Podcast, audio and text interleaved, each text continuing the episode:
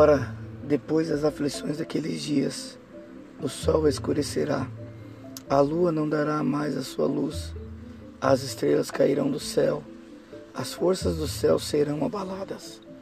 E então verá vir o Filho do Homem nas nuvens dos céus, com poder e grande glória. Ele enviará os seus anjos e ajuntará os seus escolhidos desde os quatro ventos da eternidade e da terra e das extremidades dos céus. Aprendei, pois, a parábola da figueira. Quando já os seus ramos se tornam tenro e brotam as folhas, bem sabeis que já está próximo o verão. Assim também será a vinda do Filho do Homem.